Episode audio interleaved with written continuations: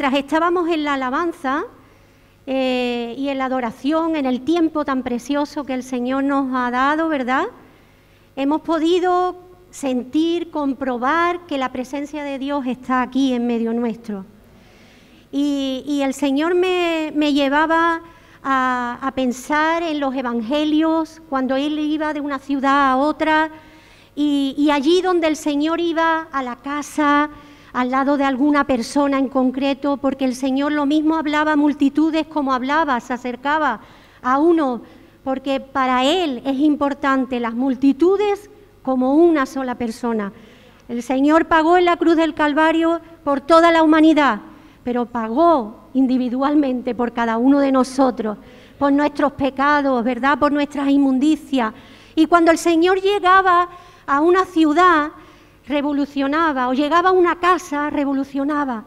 El Señor era eh, tan especial, ¿verdad? Todo Él que transformaba no solo eh, el lugar donde llegaba, sino lo más importante, las personas que estaban en su presencia eran transformadas, eran sanadas, eran liberadas, eran cambiadas, eran transformadas totalmente, integralmente. Luego nosotros hemos en esta mañana cantado y se ha repetido aquí muchas veces que el Señor está en medio nuestro. Amén. Y si el Señor está aquí en medio nuestro, nosotros tenemos que poner toda la atención, ¿verdad? Desde que empieza el culto hasta que termina cuando estamos congregados. Seguimos teniendo la atención en Él por medio del Espíritu Santo, ¿verdad? Pero cuando el Señor ha llegado, se ha dispuesto también a traer vida y vida abundante. Porque la vida que el Señor nos quiere dar a cada uno de nosotros es no solo vida, sino vida abundante. Y en esa vida abundante está la victoria que el Señor pagó allí en la cruz del Calvario para que tú y yo podamos vivir en novedad de vida, como dice la palabra, podamos vivir en victoria, podamos vivir pensando y sabiendo que quien está a nuestro lado es mayor que el que está en el mundo. Amén. Luego con esta mentalidad vamos a acercarnos a la palabra de Dios. Y me gustaría que fuéramos a Hebreos capítulo 4.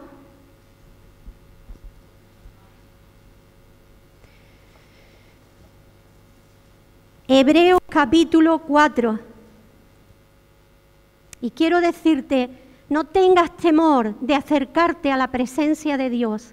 No tengas temor en esta mañana de acercarte a escuchar lo que el Señor quiere para ti en esta hora y en este momento, porque Él conoce tu corazón, Él conoce tus pensamientos, Él sabe por lo que tú estás atravesando y te conoce también que sabe darte lo que tú necesitas ahora.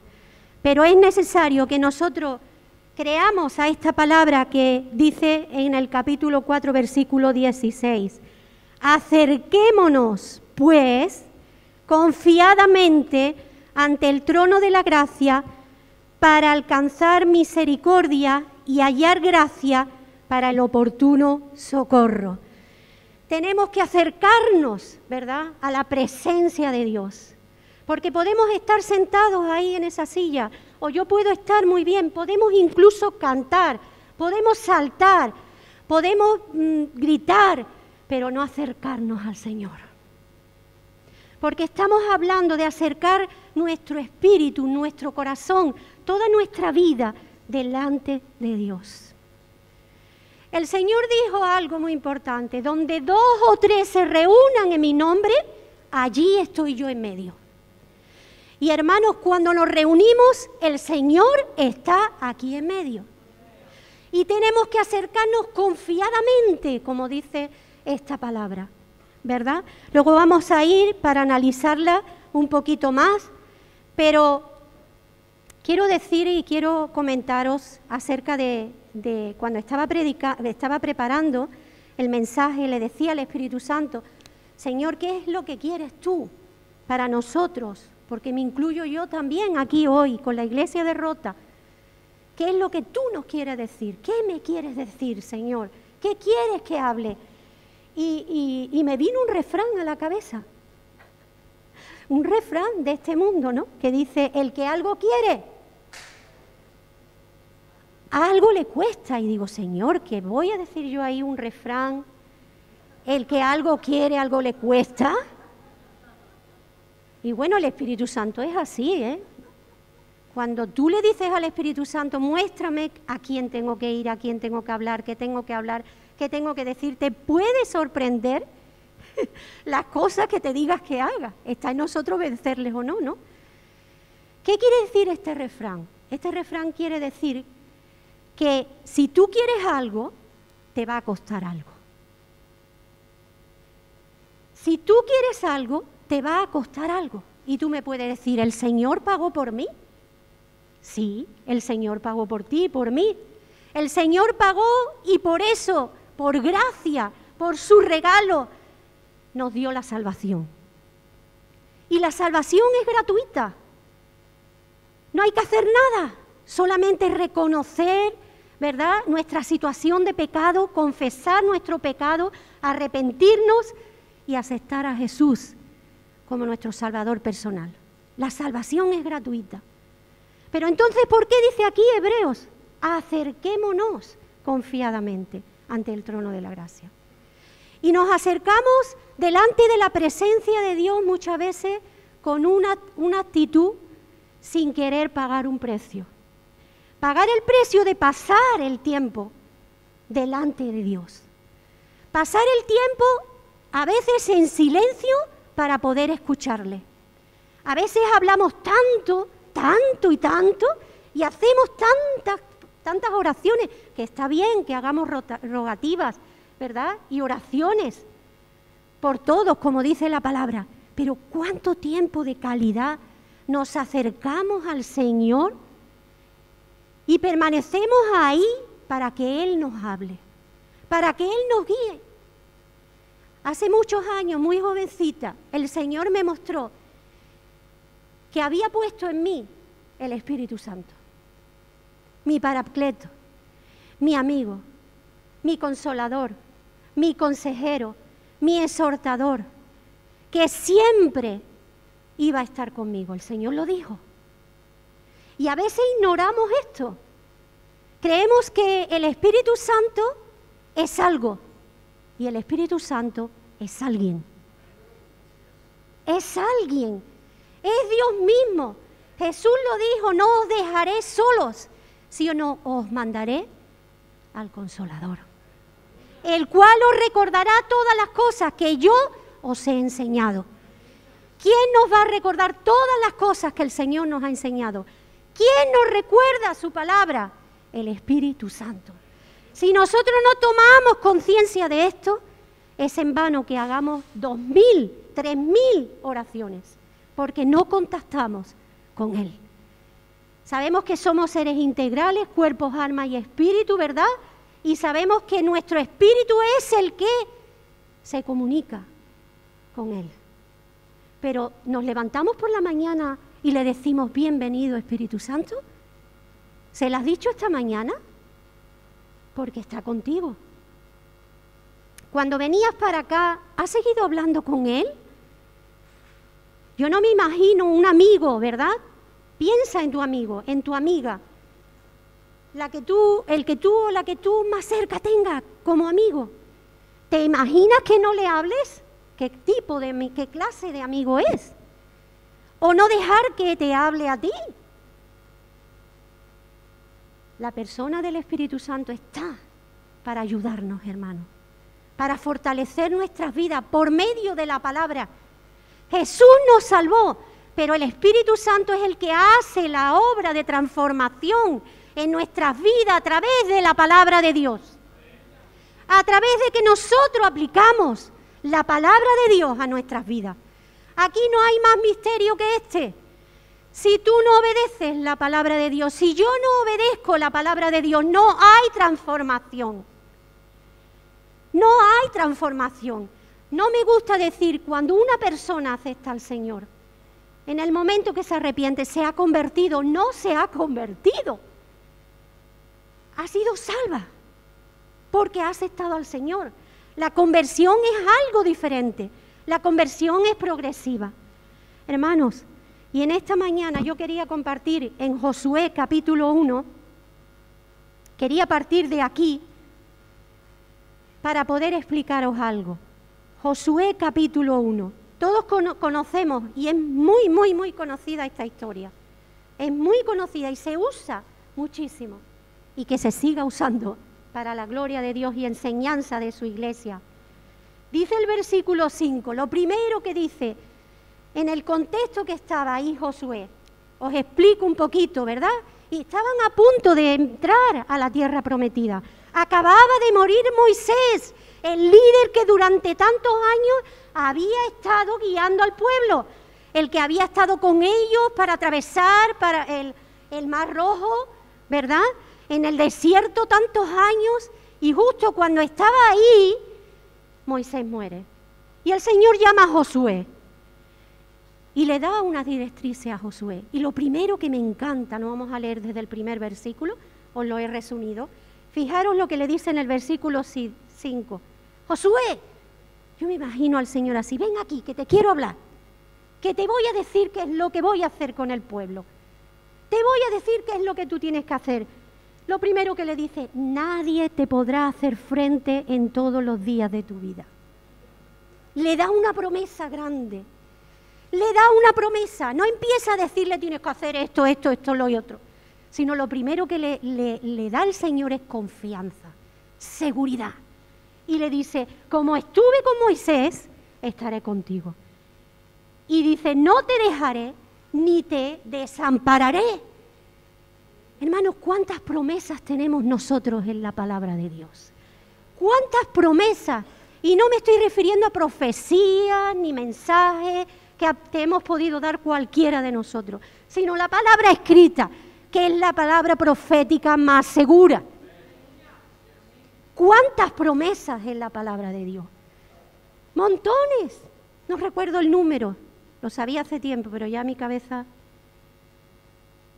Montones de promesas. No te dejaré, no te desampararé, tienes mi paz, yo soy tu fortaleza, no tendrás necesidad de ningún bien, ¿Cuántas, cuántas promesas, hermano? Y cuando vamos a atravesar una tierra desconocida para nosotros, como tenemos delante, una tierra que no sabemos qué es lo que nos vamos a encontrar en ella, el Señor lo primero que nos dice, agárrate a lo que te he dicho, agárrate a las promesas, agárrate a las promesas.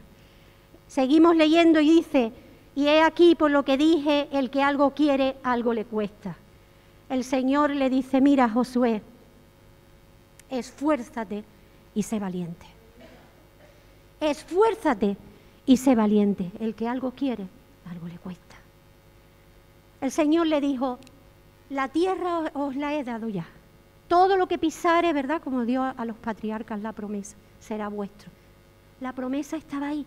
Pero había que hacer un esfuerzo. Y por eso el Señor le dice a Josué, tienes que esforzarte. No esperar a que te la den todas, como dice también otro dicho. Sentado. Tienes que dar el paso. Hermanos, tenéis una palabra profética, como ha compartido el pastor, muy fuerte y muy grande para este año. Pero para andar en lo sobrenatural hay que esforzarse. Hay que esforzarse personalmente y como iglesia. Hay que esforzarse y dar el paso y ser valientes, porque como en aquel momento ellos se iban a encontrar con muchos pueblos que estaban en contra del pueblo de Israel. Todos los que terminaban en Ita, Moabita, Suadamita y todo, todo, todo eso. ¿Sí? Y el Señor le dice aquí, esfuérzate y sé valiente, porque tú vuelve a darle otra promesa, repartirás a este pueblo por heredad la tierra, la cual juré a sus padres que la daría a ellos. Solamente, vuelve a decirle otra vez, esfuérzate y sé muy valiente. Algo intencional, el esforzarse es algo que yo tengo que hacer intencionalmente. El leer la palabra tengo que hacerlo intencionalmente el acercarme a la presencia de Dios, tengo que hacerlo intencionalmente, tengo que esforzarme. Y dice, y sé muy valiente para cuidar de hacer conforme a toda la ley que mi siervo Moisés te mandó. No te apartes de ella ni a diestra ni a siniestra. ¿Para qué? Para que seas prosperado en todas las cosas que emprendas. El Señor le estaba diciendo, no te apartes de la ley, no te apartes de la palabra, para que todo lo que tú emprendas te salga bien. No te dejes llevar por lo que dicen otros. No te dejes llevar por tus propios pensamientos, Josué, sino sujétate a la palabra. No te despiste, no diría el Señor ahora mismo, para que tú seas prosperado. ¿Cuántos quieren ser prosperados en este camino? ¿Cuántos quieren ser prosperados como iglesia de rota, puerta del cielo, en este tiempo que el Señor os está dando esta palabra?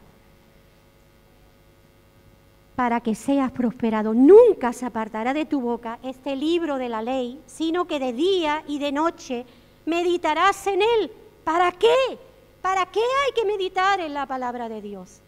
Igual que el Espíritu Santo no se va cuando salimos de esa puerta, por esa puerta y termina el culto, sino que sigue con nosotros, ¿verdad? La palabra de Dios es la que nos hace libres, hermanos. Conoceréis la verdad y la verdad os hará libre. Jesús dijo, yo soy el camino, la verdad y la vida. Y nadie va al Padre si no es por mí. El Señor rogó, santifícalos en tu verdad. Tu palabra es verdad.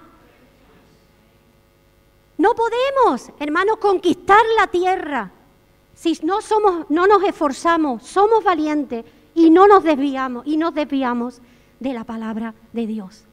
¿Sabes por qué la palabra de Dios nos hace libre? Porque tener conocimiento, comprensión y aplicación, lo vuelvo a decir, en nuestras vidas, es cuando el resultado es la transformación de nosotros mismos. ¿Por qué, hermanos? Porque el diablo siembra en nuestra mente pensamientos totalmente contrarios a la palabra, totalmente contrarios a lo que el Señor quiere con nosotros. Pensamientos que nos roban la paz, pensamientos que nos hacen dudar de nuestro Dios. Por eso hay que conocer la palabra y no leerla por leerla, sino leerla delante de la presencia del Espíritu Santo, pidiéndole que te muestre cada día cuando lees qué es lo que quiere enseñarte. Es muy importante que nosotros tengamos conocimiento de esa verdad. Porque cuando estamos en los momentos de lucha, estamos en los momentos de tribulación, de prueba, como decía el pastor también, es necesario que conozcamos a nuestro Dios. Y la única forma de conocer a nuestro Dios y cómo Él actúa es a través de la palabra es a través del conocimiento de la palabra. Por eso siempre es poco lo que podamos escudriñarla, lo que podamos estudiarla, lo que podamos meditar en ella. Por eso le dijo a Josué, medita de día y de noche. Y cuando yo leí esto, yo dije, bueno, Señor, ¿no dormía Josué? Sí, dormía, claro que dormía.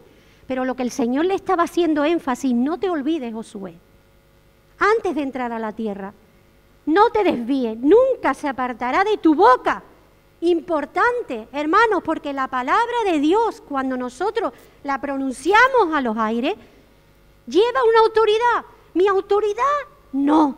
La autoridad del poder de Dios, que fue el que inspiró esa palabra.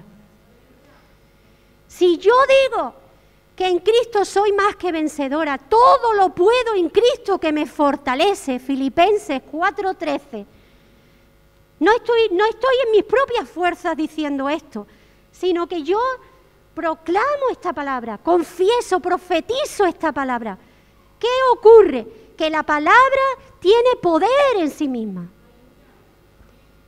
La palabra tiene poder en sí misma. Por eso es importante que esté en nuestro corazón, que nuestro corazón rebose con la palabra de Dios, porque de la abundancia del corazón habla la boca sino detente a escuchar a la gente. Detente a escucharla. Un cristiano no es que estemos todo el día diciendo versículos por ahí. A eso no me estoy refiriendo y creo que me estáis entendiendo. Sino que es importante que nosotros podamos tener conocimiento y profetizar la palabra de Dios.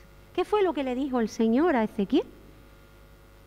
¿Qué fue lo que profetiza sobre estos huesos que no tienen vida? ¿Por qué?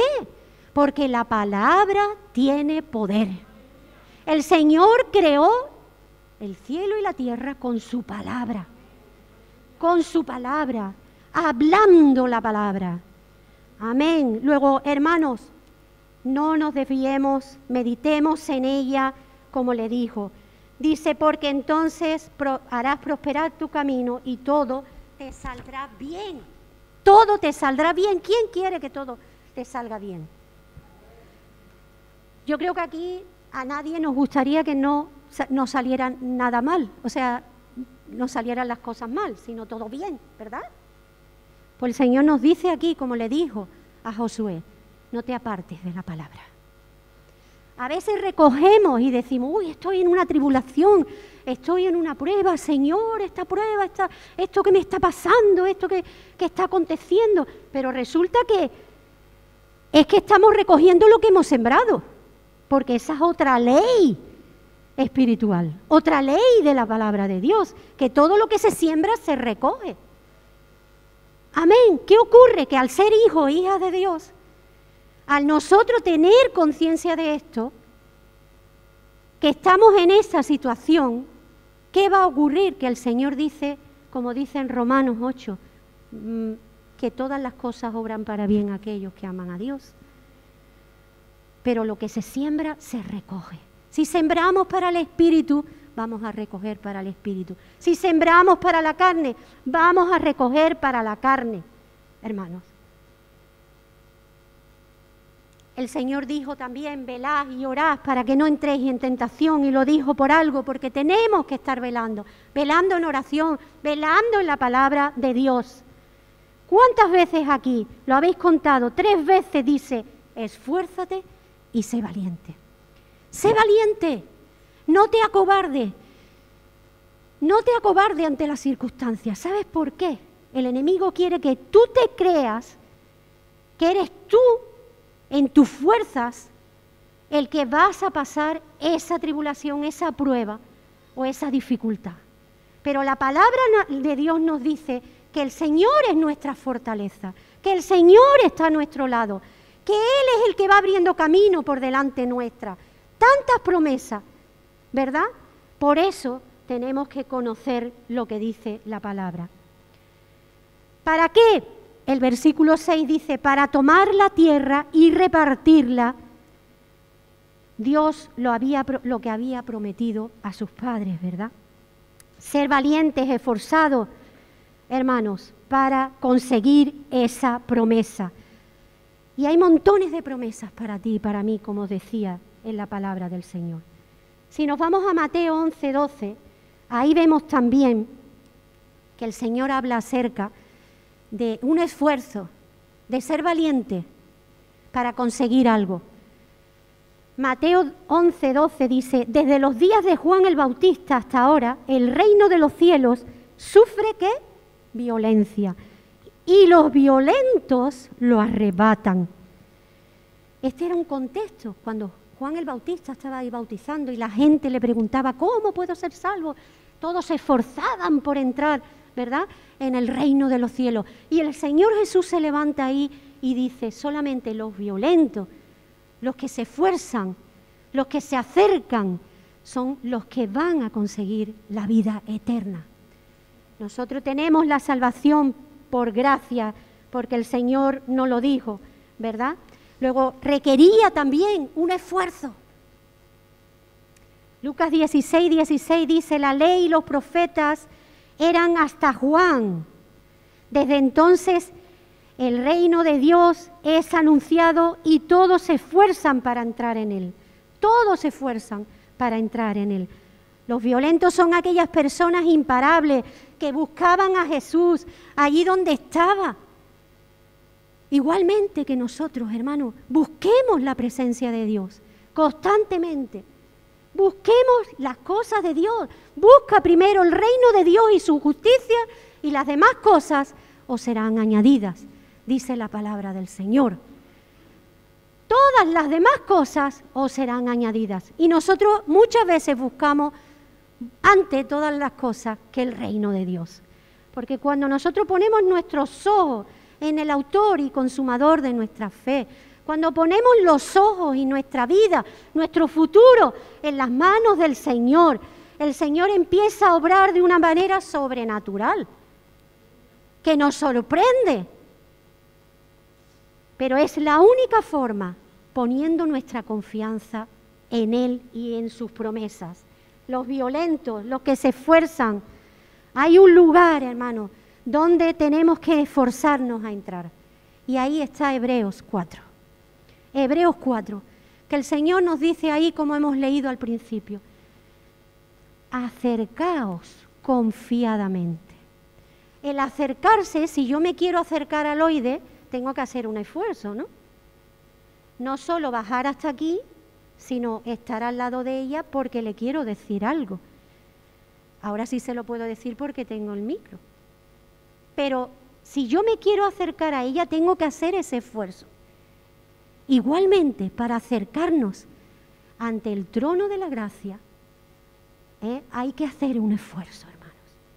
Morir a nuestra carne, morir a nuestros, a nuestros deseos, a las pasiones desordenadas, a todo aquello que nos aleja del Señor, que nos aleja de Cristo, que nos aleja del trono de la gracia.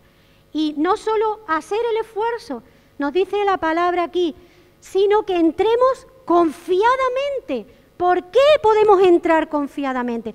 ¿Sabe que solo, solo aquellos que han conocido a Cristo, han conocido la palabra, saben este secreto? Nosotros podemos entrar confiadamente porque Jesucristo, cuando estuvo allí en la cruz, cuando murió en ese momento que dijo consumado es, el velo del templo, no voy a explicar aquí el tabernáculo ni el lugar santísimo, que seguro que vuestros pastores os lo han explicado muchas veces, ¿eh? pero solamente podía entrar el sumo sacerdote a la presencia de Dios. Pero Jesús rompió ese velo desde arriba hacia abajo. ¿Para qué? Para que tú y yo podamos entrar confiadamente ante el trono de la gracia. Para que tú y yo podamos entrar confiadamente el Señor Jesucristo nos abrió el camino. El Señor Jesucristo vino a deshacer las obras del enemigo. Vino a sanarnos, vino a restaurarnos. Y aquellos que están presos a darle libertad a los cautivos, hermano. Y tenemos que creer esta palabra, acercarnos confiadamente, hacer el esfuerzo primero, ser valientes de acercarnos ante el trono de la gracia. Uy, es que ante el trono de Dios, ¿no? Y lo cantamos, al que está sentado, parece como que da. Sí, hay que acercarse con respeto, por supuesto, porque Él es Dios. Porque Él es Dios. Y no es cualquier persona, es Dios. Pero el Señor nos dice aquí que lo hagamos confiadamente, tranquilos, seguros. ¿Sabéis por qué, hermano? ¿Por qué el Señor nos dice que podemos entrar confiadamente? Porque allí está Jesús. El Señor dijo, yo me voy al Padre y después por eso dijo, no os dejaré solo, os mandaré al Espíritu Santo. El Señor se fue a la derecha de Dios Padre. Y allí está. Allí está. Por eso, cuando nosotros, cuando tú y yo entramos confiadamente ante el trono de la gracia, entramos con toda tranquilidad, con toda la paz y la seguridad que no va a haber, que nadie nos va a poder señalar, que nadie nos va a poder condenar, aunque ahora hablaremos de eso también. Entramos con la paz que el Señor nos ha dado. Tenemos ese, ese acceso al trono de la gracia y no lo sabemos aprovechar. Hermanos, no lo sabemos aprovechar. Ahora mismo aquí, tú y yo podemos entrar. Podemos hablar con Dios, el Padre, y allí está el Señor Jesús. ¿Qué dice la palabra? que está haciendo Jesús allí, en ese lugar. ¿Qué dice la palabra? Porque ese lugar no es un lugar material, es un lugar espiritual, ¿verdad? ¿Qué está haciendo allí Jesús? Dice la palabra del Señor que Él está intercediendo por nosotros. Él está abogando continuamente por nosotros. ¿Sabes que el Señor fue, cuando vino aquí, se hizo carne, nació de María, tuvo que nacer con la misma carne, la misma en esa misma limitación, como dice la palabra, se humilló hasta la condición de, de hombre. A veces pensamos a Jesús como aquí en la tierra, cuando estaba en la tierra, como que Jesús no tenía las mismas debilidades. ¿Sabe? El Señor dice la palabra que fue tentado en todo sin pecado pero fue tentado. El Señor pasó todo el desarrollo evolutivo de la vida de un hombre hasta los 33 años, con sus sentimientos, con sus hormonas, con sus cambios en su cuerpo, con todas las tentaciones. La palabra dice, o me equivoco, lo que he dicho antes, fue tentado en todo. Sintió lo mismo que tú y que yo. Sintió soledad, sintióse tristeza, celebraría sus cumpleaños, sintió compasión. Jesús, hombre, igual que tú y que yo. Y por eso, por eso, que Él pasó por la misma carne que nosotros estamos ahora y sabe lo que sentimos en las distintas circunstancias de la vida y sabe lo que padecemos aquí, es por lo que puede abogar delante del Padre, porque nos comprende, porque te comprende, sea cual sea tu situación. Él te comprende, nos comprende mejor que nadie, mejor que nadie. Sabe cuáles son tus temores, sabe cuáles son tus necesidades, sabe cuáles son tus debilidades, tus dificultades, tus dones, tus talentos, todo, hermanos. Y por eso Jesús que triunfó en la cruz, que nos conoce porque padeció lo mismo que nosotros aquí en la tierra, nos comprende y aboga cada momento por nosotros. Eso es lo que está haciendo Jesús ahora mismo. ¿Podemos orarle a Él? Claro que sí, Él es Dios. Él nos escucha, aunque el Espíritu Santo está con nosotros aquí, ¿verdad? Pero cuando nos acercamos ahí, podemos saber que va a haber alguien que dice, yo lo defiendo. Yo estoy aquí para defenderlo. Y cuando necesitamos un abogado, ¿por qué es, hermanos? Porque hay un acusador. Delante del trono de Dios está el acusador. ¿Quieres que, queráis? vamos a ir a buscarlo. Estoy mirando el reloj. Si me paso a ser más así, ¿eh? Apocalipsis capítulo 12, versículo 10. Ah, Satanás también está, va allí, está el trono de la gracia. Jesús, Juan, perdón, vio en Apocalipsis, eh, el Señor le reveló, ¿verdad? Y, y en esta porción en Juan dice, Juan lo vio. Entonces oí una gran voz en el cielo que decía, ahora ha venido la salvación y el reino de Dios nuestro y la autoridad de su Cristo, porque ha sido lanzado, ¿quién? El acusador de nuestros hermanos, el que los acusaba delante de nuestro Dios. ¿Qué tiempo? Día y noche. ¿Os imagináis la escena? Yo es que mm, me meto, cuando leo la palabra, me meto en las escenas, ¿no? Me lo puedo imaginar. Ahí, pues, el acusador diciendo, mira tu hija, se ha equivocado, mira a tu hijo, te ha fallado, mira lo que ha hecho. Déjame que vaya el ataque, déjame que le ponga prueba. Porque sabes que cuando hay cosas que vienen a nuestra vida, que eh, son, como os dije antes, porque las recogemos de lo que sembramos. Pero el diablo va delante de la presencia de Dios para pedirle permiso para tocar nuestras vidas, para tocar nuestras vidas con tribulaciones y pruebas. ¿Estoy diciendo una herejía? No, lo hizo con Job, ¿acordáis de Job? Fue a pedirle permiso. El Señor le dijo que le permitía quitar todo lo que tenía, pero que su vida no se la tocara. Pero tuvo que pedirle permiso.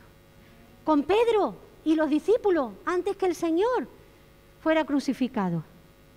¿Qué fue lo que le dijo el Señor a Pedro? Pedro, cuando dijo Pedro, yo nunca te voy a abandonar, Señor, nunca te voy a negar, ¿eh? Eso que nos entra a nosotros por dentro, y más aquí en Andalucía, Señor, yo voy por ti. Y el Señor le dijo, ay Pedro, ay Pedro, Satanás os ha pedido para zarandearos. Satanás os ha pedido para zarandearos. Y, los, y nosotros somos hijos e hijas de Dios que podemos también ser zarandeados. Dios puede permitir que seamos zarandeados pero por supuesto con un buen propósito. Fortalecer nuestra fe es una de ellas. Fortalecer nuestros ánimos, que podamos conocer mejor el poder de Dios actuando en nuestras vidas en esos momentos que estamos siendo zarandeados. Y el Señor se lo dijo a Pedro. El Señor lo sabía antes que fuera a pasar porque el Señor Dios lo sabe todo. Y Jesús continuamente tenía comunión con el Padre. Y el Padre le decía, era dirigido por el Padre. Y el Padre le decía lo que yo me imagino esto. El Padre diciéndole, hoy va a pasar esto, esto, esto y aquello, más allá y más acá. Dios se lo revelaba a Jesús. Y Jesús se lo advierte a Pedro. Os han pedido para sandear. Pero yo he rogado para que tu fe no falte. Y yo me imagino en ese trono de la gracia ese diablo diciéndole al Señor y pidiéndole que le permita que nos arandee. Y el Señor Jesús rogando en ese trono de la gracia para que nuestra fe no falte. Y yo quería que vierais esta escena para que pudiéramos entender que es necesario que nosotros nos acerquemos a ese trono de la gracia. Porque es donde está Dios, Padre, Dios Hijo. Y podamos pisar con nuestros pies espiritualmente las promesas de Dios. Y ahí en ese, en ese lugar donde nosotros abrimos nuestro corazón, somos sinceros con el Señor, le expresamos todo lo que hay en nuestra vida, todo lo que nos preocupa, en ese momento es cuando el Espíritu Santo empieza a ministrar nuestras vidas. El Señor empieza a fortalecernos. La fortaleza la tenemos en Cristo. Todo lo puedo en Cristo que me fortalece. Y en el momento que vienen pensamientos de duda a tu cabeza, échalo fuera. ¿Sabes cómo ¿Cómo se echan fuera los pensamientos? Haciéndolo. Esfuérzate, haz un ejercicio, ejercítate en quitar de tu mente las mentiras que el diablo te pone y poner la palabra de Dios. Entonces vamos al trono de la gracia y en ese momento podemos decir y proclamar las promesas de Dios. Señor, ten misericordia. Señor, tú, Señor, nos dice en tu palabra esto, esto, esto y aquello proclama la palabra de Dios para conseguir la victoria. La voluntad de Dios, hermano, es que nosotros todo lo que pisemos lo conquistemos. La voluntad de Dios es que tú y yo vivamos la vida abundante que el Señor nos ha dado en la cruz. El pago no tenemos que pagar nada, hermanos, pero sí tenemos que hacer el esfuerzo de llegar hasta su presencia, hasta ese lugar santísimo. ¿Para qué? Para hallar gracia, misericordia y gracia para el oportuno socorro. Necesito ese socorro. Necesito esa palabra. Necesito en este momento que Dios me hable. Necesito, acude, acércate, haz un esfuerzo, sé valiente y da el paso de ir allí. Tus familias, tus familiares que no conocen a Cristo, hermano, yo tengo hoy esta palabra de parte de Dios para ti y para tu vida. La día de nuestra iglesia en Chiclana hace unos domingos pero es una palabra que me martillea, me martillea en mi vida, hermanos, y que sigue ahí, permanece, permanece en ese trono de la gracia, permanece rogando, permanece, aunque veas todo lo contrario. A veces empezamos a orar por las cosas y vemos como que, ¿qué pasa? Pero si es que parece que esto está peor, que no os pasa eso, parece que la circunstancia está peor. Y vamos y decimos, un día hemos, oramos, Señor, vengo a presentarte a mi hijo, a mi hija, a mi hermano, a mi padre, a mi madre, la, la situación que tenemos. Y si el Señor no nos contesta ya, nos vamos. Y el tiempo está en las manos de Dios. Porque Dios tiene un tiempo para cada persona, para cada cosa y para cada proceso. Porque Dios sabe cómo trabajar en cada una de las vidas. Lo que ocurre es que somos impacientes y no sabemos esperar el tiempo de Dios. Y metemos nuestras manos, como le pasó a Sara. Siempre pongo este ejemplo. Sara metió las manos. El Señor le prometió a Abraham un hijo que iba a ser padre de todas las naciones.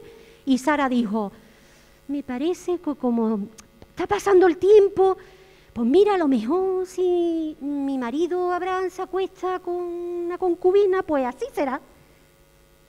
Y todos sabemos qué fue lo que ocurrió, ¿verdad? O cuando Raquel, eh, perdón, Rebeca, metió también las manos con sus hijos, ¿qué fue lo que ocurrió? Yo he aprendido, hermano, he aprendido. Y lo sigo aprendiendo porque me queda todavía mucho por aprender, hermano. El Señor me ha dicho montones de veces, saca las manos de mi obra. Saca las manos de mi obra. Porque soy yo el que estoy obrando. No metas tus manos. Yo he comprobado que cuando yo meto las manos, lo estropeo. Así debe ser. Os podría contar montones de experiencias. Tengo 59 años. Me entregué a Cristo con 14 recibí el bautismo con 15 años.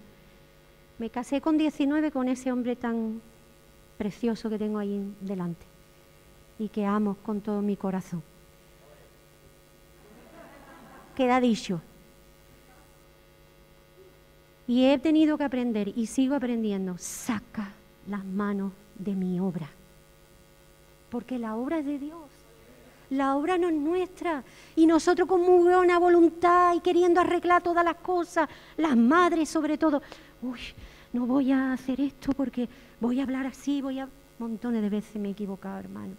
He tenido que pedir perdón al Señor y el Señor me ha perdonado y ha dicho, ahora voy a actuar yo.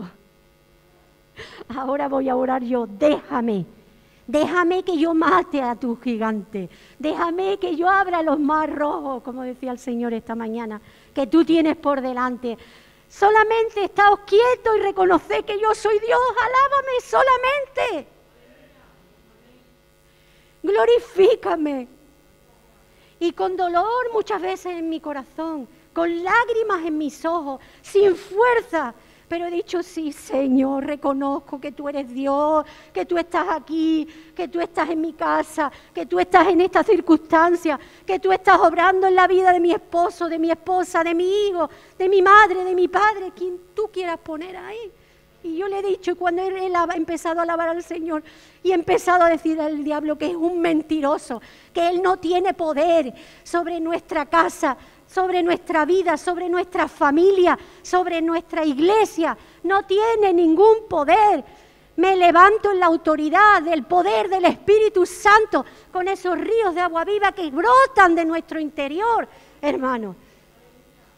Y en ese poder me levanto y proclamo la palabra de Dios, proclamo las la promesas de Dios. Mira, no des por perdido nos equivocamos muchas veces, hermano, muchas veces, igual que se equivocó Pedro. Nos equivocamos muchas veces porque tomamos decisiones por nuestros sentimientos, por nuestras emociones, por nuestro fiar. No te fíes, como dice la palabra, de tu propia prudencia. Hermano, de los sentimientos es peligroso, de las emociones, no fiaros de las emociones. El corazón es engañoso. Examinarlo todo a la luz de las escrituras. A la luz de la escritura, a la luz de la palabra de Dios, a la luz de ese lugar santísimo. Y por supuesto los ministerios, tenéis unos pastores preciosos. Y un ministerio, una iglesia preciosa de obreros. Los buenos consejos son buenos consejos, ¿verdad? Pero el mejor consejo es el de la palabra del Señor es el que nos guía. No se han terminado las cosas para ti. El Señor tiene cosas nuevas para ti. El Señor tiene cosas mayores para ti. ¿Habéis recibido una palabra? Sobrenatural. El Señor va a empezar a hacer cosas que quizás ante nuestros ojos humanos no lo podamos entender. Mira, cuando estás en ese momento de la lucha y de la prueba, vas a ver cosas que tú no vas a entender, pero permanece alabando y adorando al Señor. Te doy este consejo, hermano. Si has escuchado este tiempo lo que he estado compartiendo, quédate con esto, esfuérzate, esfuérzate, sé valiente, sé valiente. Ten arrojo de pisar la tierra, de poseer lo que es tuyo, el Señor te lo ha dado. Quédate con esta palabra, quédate con esta palabra, hermano. Deja al Señor hacer las cosas. Amén. Amén. Amén.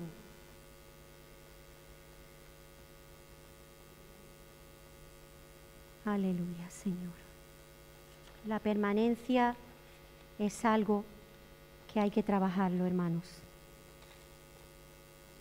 Os voy a contar una historia que, leí hace un tiempo de lo que, lo que significa el permanecer, ¿eh? el ser constantes, no desfallecer, aunque no veamos nada en mucho tiempo.